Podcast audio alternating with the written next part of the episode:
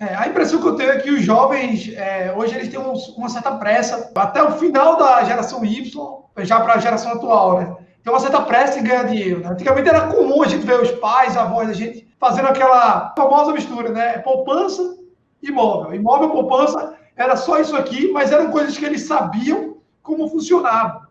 E hoje, essa diversidade de produto financeiro, essa possibilidade de você operar com derivativo, fazer mini índice.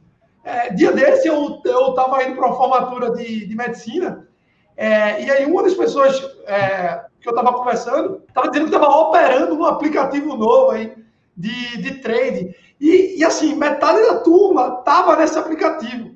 Eu disse, pô, vocês são estudantes de medicina, talvez sejam uma das profissões que ainda aqui no Brasil sobrevive muito nessa parte de ter uma boa receita ativa, e vocês estão perdendo o tempo de vocês fazendo day trade, assim, vocês podendo estar se especializar em alguma área que não tem na sua região, você está fazendo isso. Então, assim, a impressão que eu tenho é meio que uma pressa para ganhar dinheiro, uma mistura de também adrenalina, ansiedade. Mas você enxerga isso como um problema, Leandro, ou faz parte do aprendizado? É, na verdade, tem essa busca pelo aprendizado, tem esse desejo de muita gente em torno disso, só que muitas vezes falta um foco, né?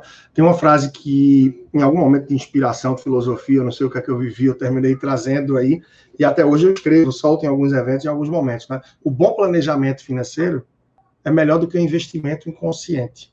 E é o que falta em muitos casos. Tem muita gente que me procura para querer investir, que certamente procura vocês para começar a investir. E quando você observa, essa pessoa muitas vezes não está no ponto, essa pessoa não está pronta para começar a investir.